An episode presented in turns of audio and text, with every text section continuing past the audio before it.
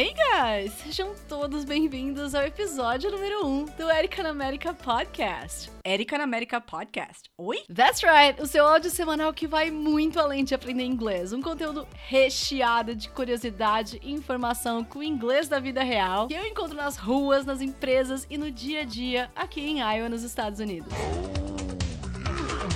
E já marquem aí na agenda que o nosso encontro aqui é semanal. That's right, guys. Toda terça-feira aqui nesse canal um novo podcast. Então já se inscrevam aqui para vocês não perderem nenhum episódio. Não, esse podcast não é nenhuma regravação de vídeo. Esse é mais um material gratuito e exclusivo que eu monto do zero e trago com muito carinho para ajudar todos vocês que querem aprender inglês de verdade, de uma forma direta, simples e como se a gente estivesse batendo um papo. Eu quero ser companheira de vocês de trânsito, de academia, de almoço, de louça.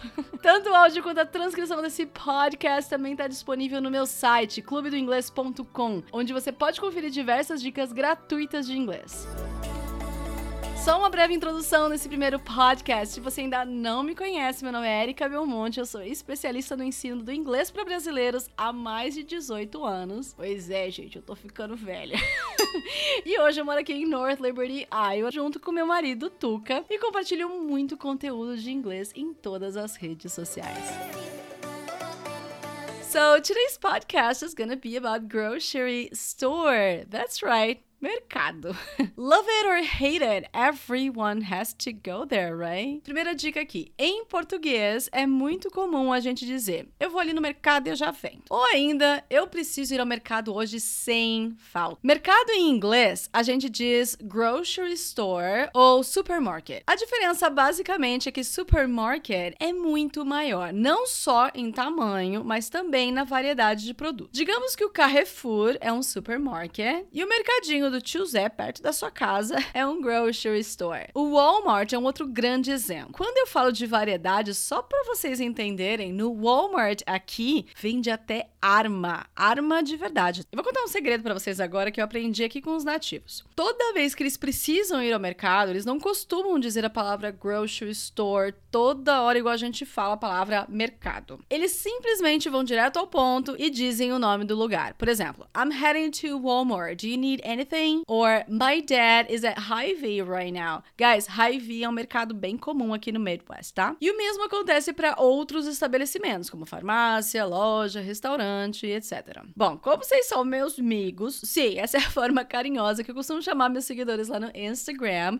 eu vou contar mais um segredo. Isso especificamente eu aprendi com o ex-chefe do Tuca, o Brandon. Eu tava conversando com ele sobre mercado e de repente ele soltou um Why the hell you're saying grocery store, supermarket all the time? You don't have to. Ou seja, por que, que você tá falando isso toda hora, essas palavras como mercado, supermercado e etc. Eu olhando para ele com cara de de o que, que eu tô fazendo de errado.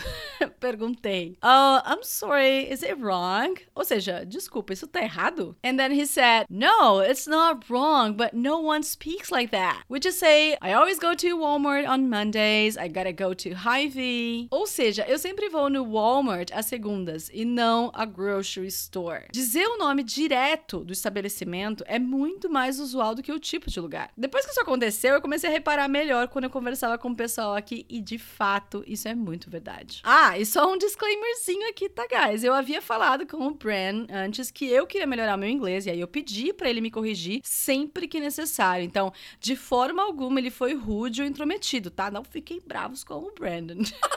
Falando em fazer compras, cuidado com esse verbo, tá? A gente fala to do the shopping. Quando a gente fala que você precisa do the shopping, significa que você precisa fazer mercado. Cuidado. É diferente do verbo go shopping, que é ir às compras de, sei lá, roupa, sapato, entre outras coisas que não fazem parte, digamos, da rotina. Uma outra coisa que eu gostaria de ensinar para vocês ainda sobre esse assunto é sobre como dizer passar no caixa em inglês. Alguma ideia de como é que diz isso?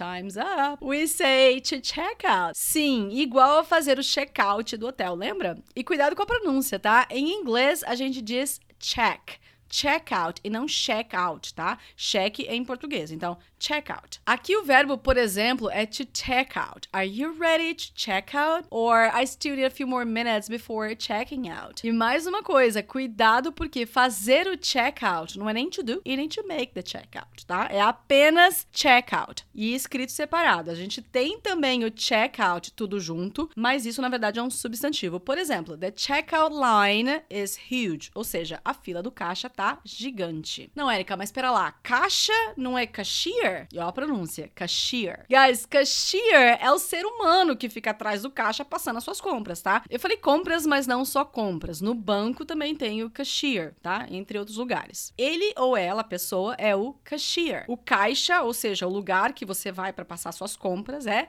checkout. Agora eu queria contar para vocês uma curiosidade daqui dos Estados Unidos. A grande maioria dos mercados tem self checkout, ou seja, não tem cashier.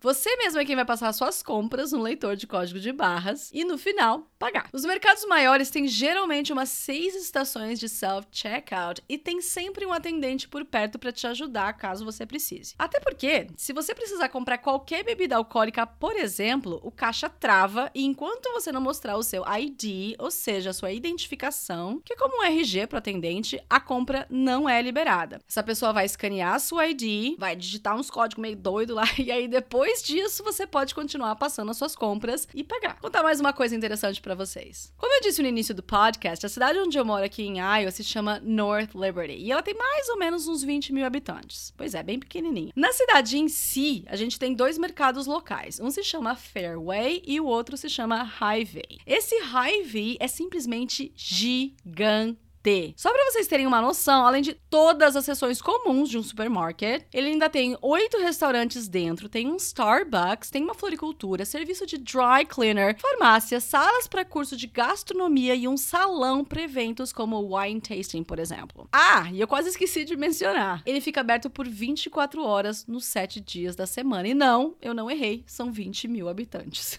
além disso, aqui na cidade do lado ainda tem outros mercados, como o Walmart, que também é 24 24 horas, tem o Aldi, Costco. Gente, Costco é tipo um atacadão, tá? What else? Tem Natural Grocers, tem Food Co-op. Ou seja, tem muito mercado grande em cidade pequena. Mas mais detalhes de como isso funciona, se dá lucro, se não dá, por que, que fica aberto, se tem gente, isso vai ficar para outro episódio. Meus amores, o episódio de hoje foi contando um pouquinho sobre os mercados daqui. Eu ensinei algumas palavras importantes nesse contexto e outras curiosidades. No próximo episódio, a gente vai falar sobre trabalho aqui nos Estados Unidos. Pois é, eu vou falar com vocês tanto de vocabulário relacionado como como conseguir trabalhar legalmente aqui. Então, não percam, já se inscrevam aqui no meu podcast que terça que vem eu espero todos vocês. Eu tô super curiosa para saber o que vocês acharam desse primeiro episódio e mais. Eu quero saber quais outros assuntos vocês querem que eu traga aqui. Quais outros contextos em inglês vocês gostariam de acompanhar, de aprender. Ah, e se vocês gostaram do Erika na América podcast, eu tenho certeza que vocês vão amar conhecer os meus English Bites, que são como esses podcasts, porém 100% em inglês, que eu mesmo escrevo, gravo e envio três vezes por semana no seu WhatsApp, junto com a transcrição, por apenas R$ 24,90 por mês. Acesse englishbites.com.br e assine agora mesmo. Thank you so much for listening to this very first episode. Take care of yourselves, guys, and I'll see you in the next one. Bye!